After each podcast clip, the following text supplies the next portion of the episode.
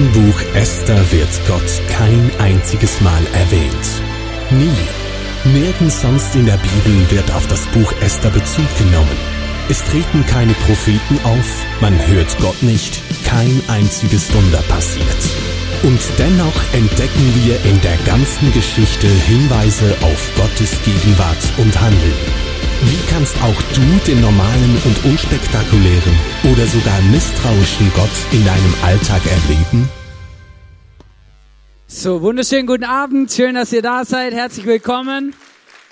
Ich finde es mega cool, hier zu sein und ähm, ich habe euch ein bisschen vermisst und deswegen habe ich ähm, heute, wo ich im Facebook ein bisschen gestöbert habe, habe ich ein Bild gefunden und es hat mich ein bisschen erinnert. Ich dachte, ich muss euch das mal sagen, oder? Ihr seid alle tolle Menschen Genau, mega cool. Also, wisst ihr, der Punkt ist ja, selbst wenn da dann Rechtschreibfehler drin sind und da bestimmte Dinge einfach nicht passen, oder? Es kommt von Herzen. Und das ist doch das, um was es geht. Und ich glaube auch, dass es, das ist, um was es geht, ähm, wirklich, was ich euch wie, was ich heute vorbereitet habe, auch in der Message, wo es darum gehen soll, hey, das, was ich euch mitgeben möchte, das kommt wirklich von Herzen, weil ich das von Ganzen, weil ich das zutiefst glaube, ähm, dass Gott ein guter Gott ist. Und dass du heute zur richtigen Zeit am richtigen Ort bist. Ich weiß nicht, vielleicht ähm, kommt dir das eher ein bisschen spanisch vor ähm, oder du denkst, ja, also ich weiß auch nicht, irgendwie äh, habe ich nicht das Gefühl, dass ich am richtigen Ort zur richtigen Zeit bin oder ich habe eher das Gefühl, ähm, Gott hat da äh, etwas falsch gemacht oder der hat da ein bisschen, ja, da ist ein bisschen ein Ungeschick passiert oder eigentlich hätte jetzt Michaela geboren werden sollen oder ich weiß auch nicht was, oder? Oder ich bin 100 Jahre zu früh oder zu spät oder sowas. Aber ich glaube, dass wir genau jetzt zur richtigen Zeit am richtigen Ort sind. Und bevor wir jetzt starten mit der Message, möchte ich gerne noch beten. Jesus, ich danke dir, dass du da bist. Ich danke dir, dass wir uns auf dich verlassen dürfen, dass du ein großartiger Gott bist. Und ich bitte dich, dass du jetzt zu uns redest und dass du uns zeigst, was du für uns heute auf dem Herzen hast und was dir wichtig ist in unserem Leben. Dankeschön. Amen. Wir sind ja in dieser Serie Esther. Wir haben ja in einem zweieinhalb, zweieinhalb Wochen, also am 3. Dezember zumindest, haben wir unser Musical und da geht es auch um das Thema Esther und da wird diese Story auch gespielt, mega spannend. Und ähm, deswegen machen, haben wir uns auch gesagt, hey, wir wollen dieses Buch, das in der Bibel steht, zusammen anschauen und mal gucken, hey, was für theologische Goldnuggets stecken da drin? Was möchte Gott uns sagen? Und ähm, heute ist eigentlich wie so ein, heute eigentlich der Höhepunkt von der, von der Serie, weil heute geht es genau um dieses Ding, also wo sich eigentlich die ganze Esther-Story darum dreht. Es geht um den Dreh- und Angelpunkt, um das Drama der Geschichte. Und zwar lese ich, möchte ich euch vorlesen aus Esther 3, Vers 5 bis 6, da steht, als Haman erfuhr, dass Mordechai sich nicht vor ihm niederwarf, packte ihn der Zorn er wollte sich aber nicht an Mordechai allein rächen, denn er hatte gehört, dass er Jude war. So schmiedete er einen Plan, um alle Juden im persischen Reich zu vernichten. Der Haman, das war der zweitoberste im persischen Reich. Der König Xerxes hat ihn eingesetzt ähm, als Kanzler oder ich weiß auch nicht, wie man das damals nannte. Auf jeden Fall hat er viel Macht gehabt. Und dann war dieser Pflegevater von der Esther, der Mordechai. Und der war dort angestellt im Palast und ähm, er war, er hat sich den vor dem Hamann, hat er sich nicht verbeugt, als er vorbeigegangen ist. Er hat ähm, gesagt, hey, ich möchte mich nicht vor Menschen niederwerfen, sondern vor Gott ähm, allein. Und das hat dem Hamann überhaupt nicht gefallen. Das hat ihn sehr wütend gemacht. Und als er dann auch noch rausbekommen hat, dass der Mordechai Jude war, das musste er schon überlegen, oder? Ich meine, er hätte ja einfach ihn um die, um, ähm, umbringen können oder ihn beseitigen, oder? Den, den, den Mordechai. Aber nein, er wollte gleich die ganzen Juden auslöschen und vernichten. Ich weiß nicht, ob du das vielleicht schon mal kennst, ob du schon mal gehört hast in der Geschichte, oder? Ist schon immer wieder passiert, genau solche, solche Dinge, dass ein, ein, ein, ein Diktator, ein Herrscher, jemand, der ein bisschen zu viel Macht gehabt hat oder der auch hat, ähm, dann das ganze jüdische Volk vernichten will. Ich bin mir nicht ganz sicher, aber diese Geschichte von der Esther ist eine der ersten Geschichten, die dokumentiert wurden, wo, die, wo quasi dokumentiert ist, die Juden, vernicht, die Juden zu vernichten. Und das ist eigentlich der Dreh- und Angelpunkt von dieser Story. Ich bin auch überzeugt davon, dass sie deswegen in der Bibel steht. Und das Verrückte ist ja, ähm, dass, dass ich mich gefragt habe, hey, wieso wieso kommt der Hamann auf die Idee, alle Juden zu töten? Wieso? Was ist seine Motivation, oder? Ich meine, der wacht ja nicht einfach auf und denkt, ah ja gut, okay, passt. Ähm, was mache ich heute? Ah, ähm, ich bin mal grundsätzlich gegen alle Juden. Und es ist noch mega spannend, weil der, der Haman, das war ein ähm, Nachfahrer, Nachfahre der Amalekiter. Und die Amalekiter, das waren schon, schon ein paar hundert Jahre, bevor der Haman und der Mordechai und die Esther, bevor die überhaupt alle gelebt haben, war das ein Volk. Und die Israeliten, also die Juden, die waren auch ein Volk und die haben gegen die Amalekiter gekämpft. Und diesen Kampf haben die Amalekiter verloren. Und dieser Prophet damals, der Samuel, der war der Prophet zur Zeit vom Saul, der hat den König der Amalekiter umgebracht. Und du musst dir jetzt vorstellen, oder? Da ist so ein Hass zwischen diesen zwei Völkern seit über 500 Jahren. Und deswegen finde ich es auch so spannend, als dieser, dass wir das hier lesen in der Bibel, dass der Haman, als der erfahren hat, dass er ein Jude war, kam seine ganze Background-Story wieder hoch und plötzlich hat er gecheckt, hey krass, hey, jetzt kann ich mich rächen. Jetzt kann ich wieder gut machen, was damals passiert ist. Und ich finde es richtig krass. Und vielleicht fragst du dich, hey, was hat das jetzt zu tun mit der richtigen Zeit am richtigen Ort? Das hat was damit zu tun, was für eine Rolle diese Königin Esther spielt in, diese, in, diese, in dieser Zusammenstellung. Wir lesen in Esther 4, Vers 12 bis 14, da ließ Mordechai Königin Esther ausrichten, glaube nur nicht, dass du als einzige Jüdin mit dem Leben davonkommst, nur weil du im Königspalast wohnst. Wenn du jetzt nichts unternimmst, wird von anderswoher Hilfe für die Juden kommen, du aber und deine Familie, ihr werdet sterben. Vielleicht bist du gerade deshalb Königin geworden, um die Juden aus dieser Bedrohung zu retten. Die Esther, die war an diesem Moment, in diesem Moment, zu dieser Zeit genau die richtige Person zur richtigen Zeit am richtigen Ort. Und ihr Pflegevater, der Mordechai, der bringt es auf den Punkt und sagt, hey, wenn du jetzt nichts unternimmst, dann wird es dich das Leben kosten. Gott kann vielleicht auch anders retten, aber du hast die Möglichkeit. Machst du was oder machst du nichts? Und was ich mega spannend finde an der, an der Bibel, ich finde die Bibel so praktisch, weil ich finde es mega spannend, oder? Dass hier steht, das müsst ihr euch mal auf der Zunge zergehen lassen, vielleicht, vielleicht bist du deshalb gerade Königin geworden, um die Juden aus dieser Bedrohung zu retten. Mordechai hat nicht gesagt, genau deswegen bist du Königin geworden oder das ist deine Zeit, deine Stunde, come on, go on. Sondern er hat gesagt, vielleicht, vielleicht hat Gott einen Plan mit dir. Und ich finde es mega spannend, ist auch ein bisschen krass, weil wir lesen ja, der, wir lesen ja bei verschiedenen Theologen der Geschichte, zum Beispiel Martin Luther oder ähm, der Calvin oder Zwingli oder so, die haben sich ja ganz, ganz arg schwer getan mit diesem Buch in der Bibel der Esther. Die haben ja gesagt, hey, sie wissen gar nicht so genau, warum das in der Bibel steht, oder? Weil da kommt das Wort Gott nicht vor und es passieren keine Wunder. Und dann habe ich mich ja schon ein bisschen gefragt, hey, sag mal, habt ihr eigentlich Tomaten auf den Ohren, äh, Augen? Oder Audiobibel gab es damals noch nicht, deswegen auf den Augen. Habt ihr eigentlich Tomaten auf den Augen? Hey, wieso, wie könnt ihr so eine Aussage machen, da passieren keine Wunder?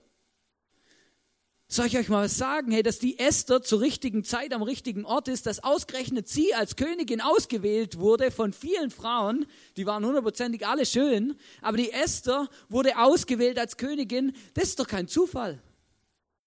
Dass sie dort steht, dass sie dieses, diese Bedrohung der Judenvernichtung verhindern kann, wenn das kein Wunder ist, dann weiß ich auch nicht, was ein Wunder ist.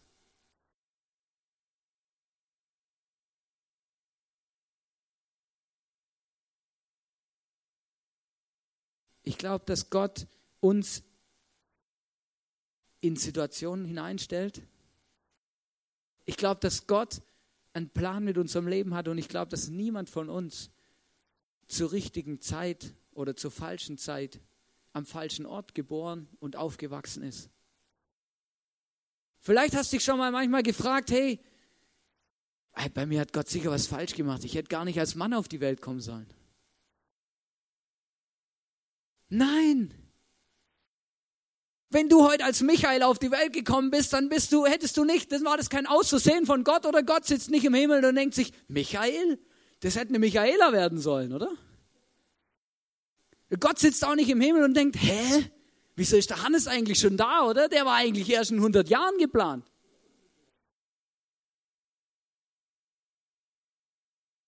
Oder ist es auch nicht einfach nur zufällig passiert, dass du in Österreich auf die Welt gekommen bist und dass du jetzt hier bist? Das finde ich ja noch manchmal spannend, oder? Gott geht es nicht so, wie den, den Englisch sprechenden ähm, manchmal geht, oder? Die ja dann Austria mit Australier verwechseln, oder? Wenn du dann jemand erklärst, hey, guck mal, hey, ich komme von Austria. Was? Australia? Cool, ey, Kängurus und so, gell? Nein, Austria. Oder hey, Gott geht es nicht so, oder? Dass er da im Himmel sitzt und denkt, was, Austria? Die hätten Australien auf die Welt kommen müssen.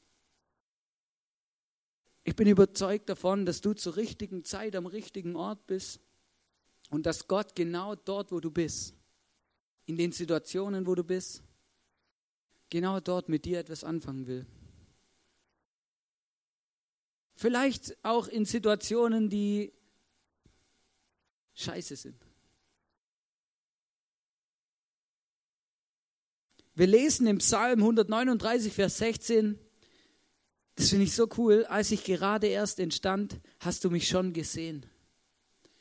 Gott hat es schon mitbekommen, dass du, dass du da bist, als du noch im Bauch, im Bauch deiner Mutter warst. Ihr müsst es mal lesen im Psalm 139. Das ist unglaublich, oder? Wie Gott einfach mit uns durchs Leben geht und was er für einen Plan über unser Leben hat. Alle Tage meines Lebens hast du in dein Buch geschrieben, noch bevor einer von ihnen begann. Hey Gott, Gott ist mit uns. Wir sind kein Zufallsprodukt. Der Gott im Himmel, der hat uns geschaffen zur richtigen Zeit, am richtigen Ort, mit der richtigen Frisur, der richtigen Nase, in die richtige Familie,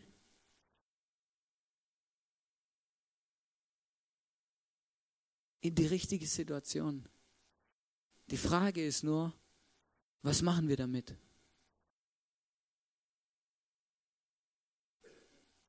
Wie gehen wir damit um? Und ich habe gemerkt, Positionierung ist nicht alles dass wir zur richtigen Zeit am richtigen Ort auf die Welt gekommen sind, in der richtigen Familie und dass wir äh, die richtigen Connections haben und so, den richtigen Beruf gelernt und weiß auch nicht was alles noch, oder? Und mit den richtigen Talenten und dem richtigen Aussehen auf die Welt gekommen sind. Positionierung ist nicht alles. Dass du zur richtigen Zeit am richtigen Ort bist, nicht alles.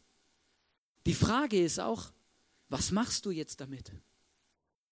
Was machst du mit deinen Talenten, die du bekommen hast, mit deinen Dingen, die du zur Verfügung hast, mit deiner Zeit, mit deinen Ressourcen? Was machst du jetzt damit? Was machst du denn, du als Person am richtigen Ort zur richtigen Zeit? In Epheser 2, Vers 10 steht, denn was wir sind, ist Gottes Werk. Gott hat uns erschaffen. Er hat uns durch Jesus Christus dazu geschaffen, das zu tun, was gut und richtig ist. Also nicht einfach irgendein Blödsinn, was wir uns ausdenken, sondern das, was gut und richtig ist. Das ist noch spannend, oder? Was gut und richtig ist, können wir oft sehr gut beurteilen. Auch Menschen, die nicht regelmäßig in die Kirche gehen, können relativ gut beurteilen, was gut und richtig ist und können dir genau sagen, dass das, was in Paris passiert ist, nicht gut und richtig ist. Dazu musst du nicht die Bibel lesen, dazu musst du nicht, ähm, weiß auch nicht was, das, das ist einfach, das, so sind wir angelegt, dass wir das checken.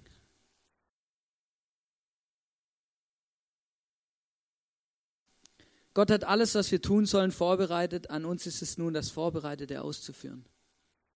Gott hat dich geschaffen mit deinen Talenten, mit deinem Aussehen, mit deinen Gaben, mit deinen Möglichkeiten, mit deinen Ressourcen, die du hast, mit allem, was du bist. Und die Frage ist jetzt, was mache ich mit meiner Position, die ich in dieser Welt bekommen habe von Gott? Wie gehe ich damit um? was mache ich draus? Und ich finde es mega spannend. Wir schauen uns nämlich an, was die Esther draus macht. Weil das ist wirklich mutig.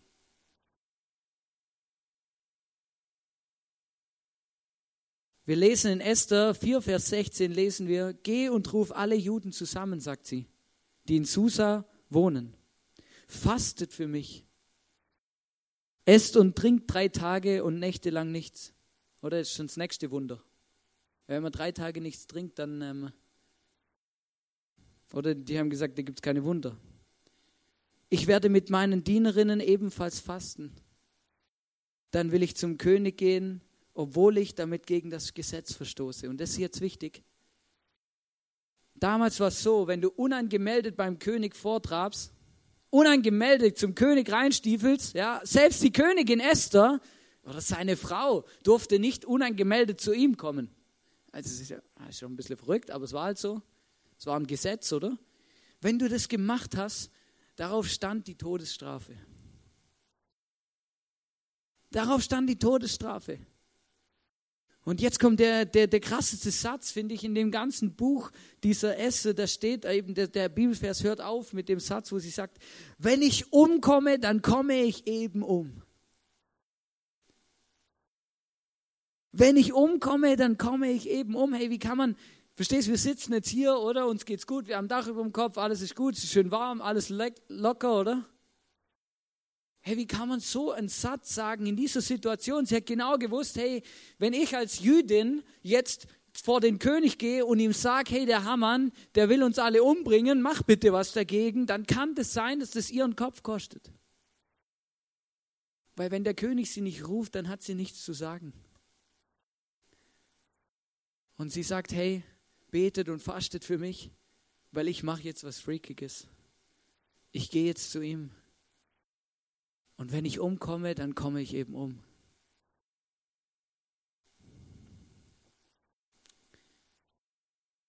Das, was sie da macht, das hat für mich ganz, ganz arg viel zu tun mit Gottes Vertrauen.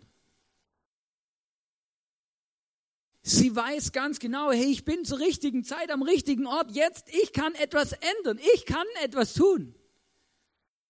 Vielleicht niemand sonst, aber ich, können, ich kann etwas tun. Ich bin zur richtigen Zeit am richtigen Ort. Und dann die Frage, mache ich's oder mache ich's nicht? Mache ich, stehe ich auch auf für etwas, wenn das vielleicht bedeutet, dass ich danach nicht gut wegkomme? Es gibt Situationen in unserem Leben, da, da ist nicht immer alles planbar, nicht immer alles so hundertprozentig sicher. Es gibt Situationen in unserem Leben, da müssen wir aufstehen und für etwas Partei ergreifen, wo wir nur nicht wissen, wie es am Schluss rauskommt. Und dann ist die Frage, ob wir Gott, an Gott glauben, ob wir Gott vertrauen, dass er dass er einen guten Plan hat mit unserem Leben, dass er uns beschützt, dass er bei uns ist. Es gibt so viele Bibelstellen, wo Gott uns verspricht, dass er mit uns unterwegs ist, dass er uns schützt, dass er uns begleitet, dass er uns berät, dass er uns führt und leitet, die Wege, die wir gehen sollen.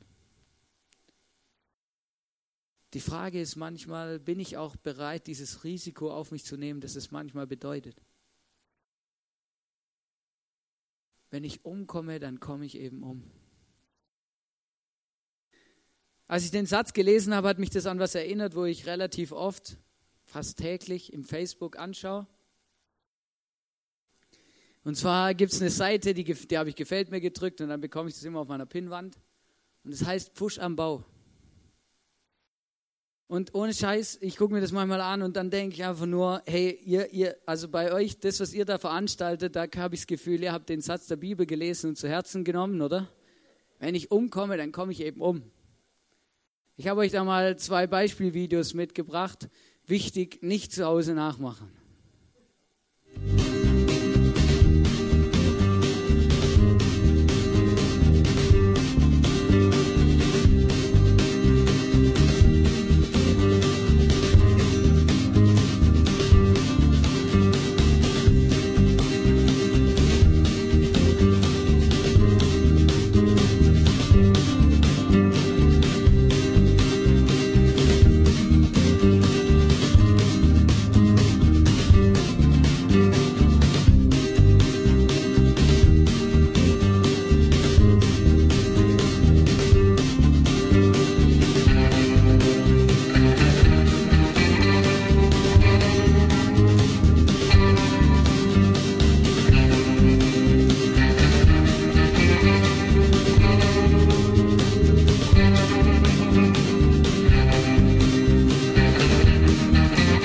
Ist überschrieben mit ähm, Einer muss es ja machen.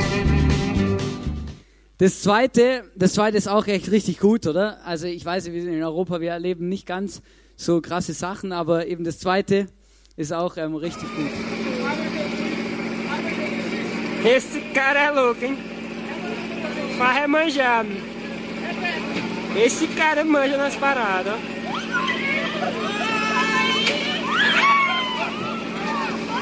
Cospe não, caralho!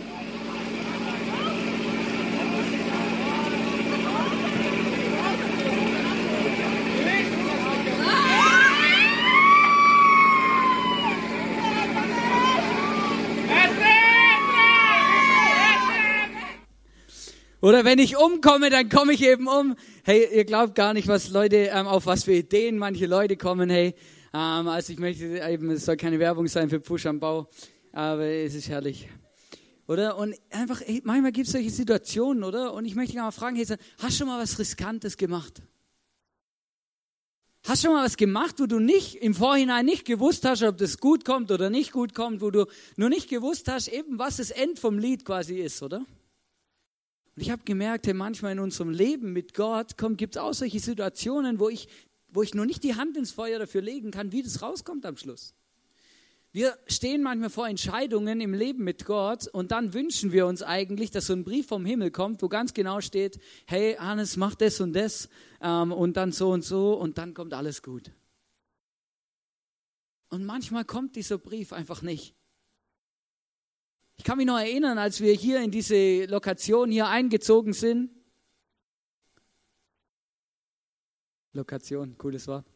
Gerade überlegt. Location, Gebäude. Wo wir hier eingezogen sind, oder das war, versteht ihr, ich weiß noch, ich stand da und dann habe ich genau gewusst, hey, wenn ich jetzt unserem alten Vermieter sage, dass wir nicht mehr kommen, dann bedeutet das, dass wir nicht mehr kommen.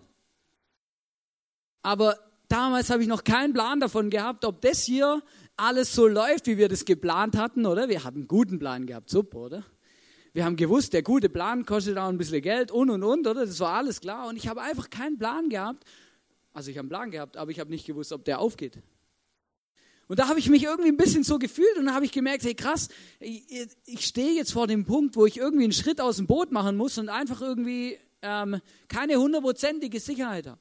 Und ihr könnt euch gar nicht vorstellen, wie oft ich zu Gott gesagt habe, hey Gott, ist es richtig? Ist es dein Plan? Ist es gut? Oder schick mir so einen Brief vom Himmel, dass ich weiß, dass auch ja nichts schief geht. Und manchmal gibt es solche Situationen, wo, wo wir vielleicht, wo wir auf ein Vielleicht hin einen Schritt aus dem Boot machen müssen, um Gott, um zu erleben, dass Gott ein guter, ein Gott, ein guter Gott ist. Und versteht mich nicht falsch. Ich möchte euch nicht ermutigen, irgendwelche leichtfertigen Sachen zu machen.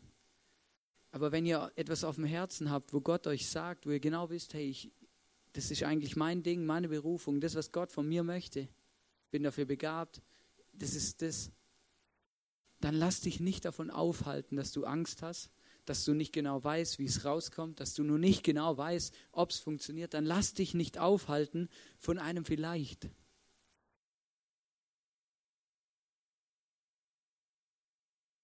Ich glaube, Gott hat alles im Griff.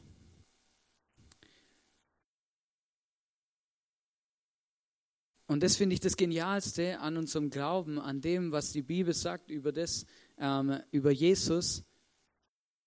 Und deswegen finde ich es so spannend, dass es in der Bibel immer wieder Menschen gibt, die sogar ihr Leben riskieren für diesen Gott. Warum machen die das? Weil sie eine Sache wissen mit dem Leben hier auf der Erde ist es nicht vorbei. Wisst ihr, und das ist die Perspektive, eine Dimension der Bibel, die, die ist viel größer als das, um was wir uns manchmal drehen. Die Bibel sagt, dass wenn wir an den Jesus glauben und wenn wir glauben, dass Jesus für unsere Sünden, für unsere Schuld, das, was uns von Gott trennt, wenn Jesus ist für diese Schuld am Kreuz gestorben und hat sie auf sich genommen, er hat unsere Lasten getragen, abgenommen, damit wir wieder Frieden haben können mit Gott. Und ich glaube und ich bin sogar überzeugt davon, wenn du diesen Frieden mit Gott hast, dann darfst du wissen, hundertprozentig, du wirst am Ende dieses Lebens nicht den Tod nicht erleben, sondern nach diesem Tod hier auf der Erde zu Gott und zu Jesus in den Himmel kommen. Wir haben eine Perspektive fürs ewige Leben. Und wenn du mir nicht glaubst, wenn du sagst, hey, was, was, also, das ist ja total hirngesponnen, dann kann ich das sagen, hey, ich sage dir das, was hier in der Bibel steht. Und wenn du das nicht glaubst, dann musst du nicht sagen, der Hannes erzählt Blödsinn, sondern musst du sagen, die Bibel erzählt Blödsinn. Damit kann ich leben. Weil das ist dein Ding, ob du das ernst nimmst oder nicht. Ich frage nur immer manchmal, stell dir vor, das stimmt, was da drinnen steht. Dann kann es relativ ungemütlich werden. Aber ich merke, in unserem Leben kommt so eine Situation, wo wir diesem Gott begegnen. Irgendwann steht jeder von uns vor Gott, irgendwann begegnet jeder von uns Gott. Und ich finde es so spannend, dass die Esther so einen Satz sagt, wenn ich umkomme, dann komme ich eben um. Und ich glaube, sie konnte das sagen, weil sie auch gewusst hat, hey, Gott ist mit mir und hier, selbst wenn dieses Leben hier auf der Erde mal aufhört, dann kommt das Leben bei Gott. Und egal wie viel Unsicherheit du hier auf dieser Welt hast, egal wie viel Unsicherheit dein Leben prägt, eine Sicherheit, die kann dir keiner mehr nehmen, wenn du Jesus als deinen Herrn und deinen König in deinem Leben angenommen hast und ihn kennst. Wenn du eine Beziehung hast mit Jesus, dann wirst du in Ewigkeit leben bei ihm.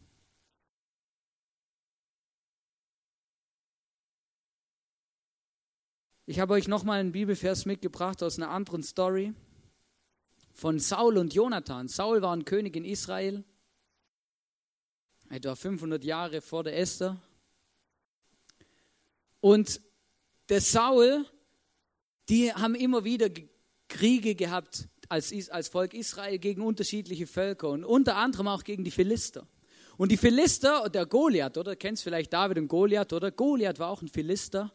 Die Philister, die waren sehr gut ausgebildet, die hatten super Waffen, die waren richtig fortschrittlich unterwegs, sagen wir mal. Und das waren wirklich krasse, schwierige Gegner.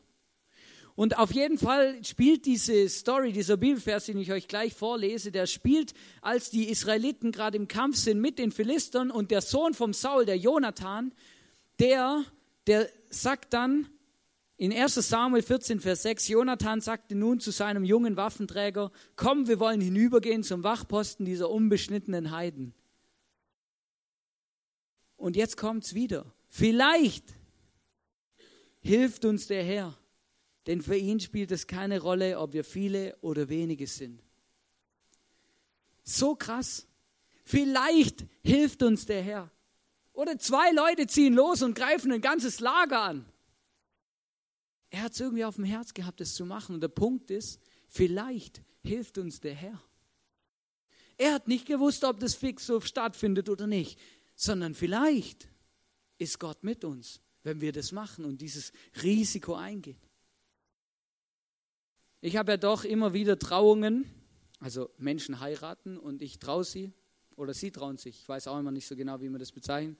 Auf jeden Fall finden da Hochzeiten statt. Und dann, ähm, dann ist es auch manchmal meine Aufgabe, einem Hochzeitspaar einen Bibelvers mitzugeben.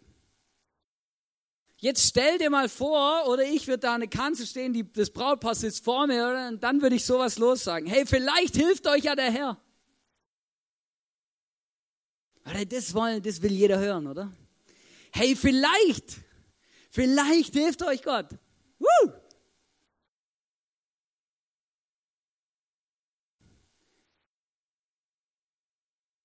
Es ist unglaublich, wie viele Bibelstellen es gibt, wo Gott sagt, hey, fürchtet euch nicht, ich bin bei euch, ich werde euch beschützen, ich werde euch beraten, ich bin alles da. Aber es gibt, glaube ich, Situationen in unserem Leben, wo wir eine Entscheidung treffen müssen, aus dem Boot auszusteigen mit einem vielleicht.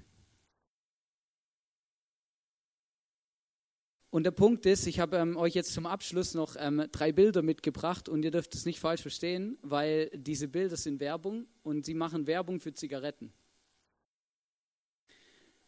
Ich möchte keine Werbung machen für Zigaretten. Ich finde, das ist das Schwachsinnigste, was es überhaupt nur gibt, zu rauchen.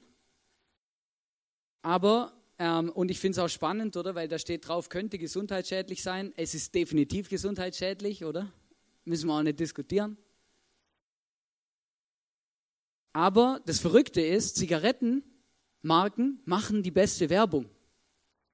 Kann man drehen und wenden, wie man will, oder? Wenn ich im Kino sitze, eine gute Werbung angucke, dann, dann kommt 100, denke ich immer, oh, so eine geile Werbung, oder? Und dann am Schluss kommt irgendwie Lucky Strike oder Marlboro oder irgendwas halt, oder? Das gibt's gar nicht. Ich denke immer, wieso haben die einfach genug Budget dafür oder, oder sind die kreativ oder ich weiß auch nicht, aber die machen einfach wirklich die besten Werbung. Und so unter anderem habe ich euch das erste Bild mitgebracht, da steht drauf, maybe never made history. A maybe never made history. Wisst ihr, das kommt genau der Punkt. Maybe heißt vielleicht. Hey, wenn dieses vielleicht in deinem Leben dich abhält davon, aus dem Boot auszusteigen und etwas zu bewegen, dann ist Geschichte schreiben ganz arg schwierig. Hey, wenn das vielleicht in deinem Leben dich daran hindert, aus dem etwas zu bewegen, für Gott aufzustehen, vielleicht mal ein Risiko einzugehen, dann ist es ganz arg schwierig. Wenn du mal schaust, die Leute, die wirklich was bewegen, egal ob in der Wirtschaft oder auch im, im Reich Gottes, in der Kirche, sind fast immer Menschen, die bereit waren, ein Risiko auf sich zu nehmen, einen Schritt aus dem Boot zu machen und zu sagen, hey, ich glaube, dass Gott mit mir ist. Ich glaube, dass ich zur richtigen Zeit am richtigen Ort bin. Ich kann zwar keine Versicherung abschließen, aber ich möchte etwas riskieren. Das nächste Bild, a maybe never wrote a song. Vielleicht schreibst du Lieder, vielleicht bist du musikalisch, du schreibst Lieder und und und. Und wisst ihr, der Punkt ist, ich schreibe auch Lieder und zwischendrin, ich, ich habe Angst davor, diese Dinger jemandem vorzuspielen. Wisst ihr warum? Weil vielleicht gefallen sie dieser Person nicht. Vielleicht kommt der Song nicht gut an. Und wenn dieses vielleicht eintritt, dann bin ich verletzt. Dann scheißt mich an, weil ich denke, hey, jetzt habe ich da so viel Zeit investiert und dem gefällt es nicht. And maybe never wrote the song. Wisst ihr, genau da kommt der Punkt, hey, dieses vielleicht, das kann uns, diese Angst, etwas falsch machen zu können, diese Angst, dass andere das vielleicht komisch finden könnten, oder? Das kann in so vielen Bereichen unseres Lebens, vielleicht überhaupt alle Künstler, oder? Ich male etwas, ich tue etwas, ich baue etwas, ich werke etwas, ich organisiere etwas. Und wenn mich dieses vielleicht davon abhält, vielleicht könnte ja was schiefgehen, vielleicht gefällt es jemand nicht, vielleicht kritisiert mich jemand dafür, dann hält dich das davon ab, deinen Traum zu leben und vielleicht sogar deine Berufung zu entdecken und in deine Berufung reinzukommen. Hey, wenn dieses vielleicht in deinem Leben zu viel Raum einnimmt, dann hält es dich ab, deine Berufung zu finden. Und das letzte, and maybe never falls in love. Vielleicht sitzt du hier, du bist seit zehn Jahren in, die, in eine Frau verknallt.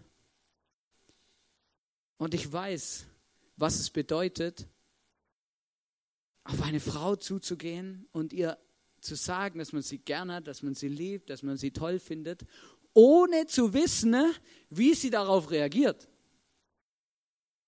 Weil der Punkt ist ja, ich weiß ja nicht, ob sie das Gleiche denkt.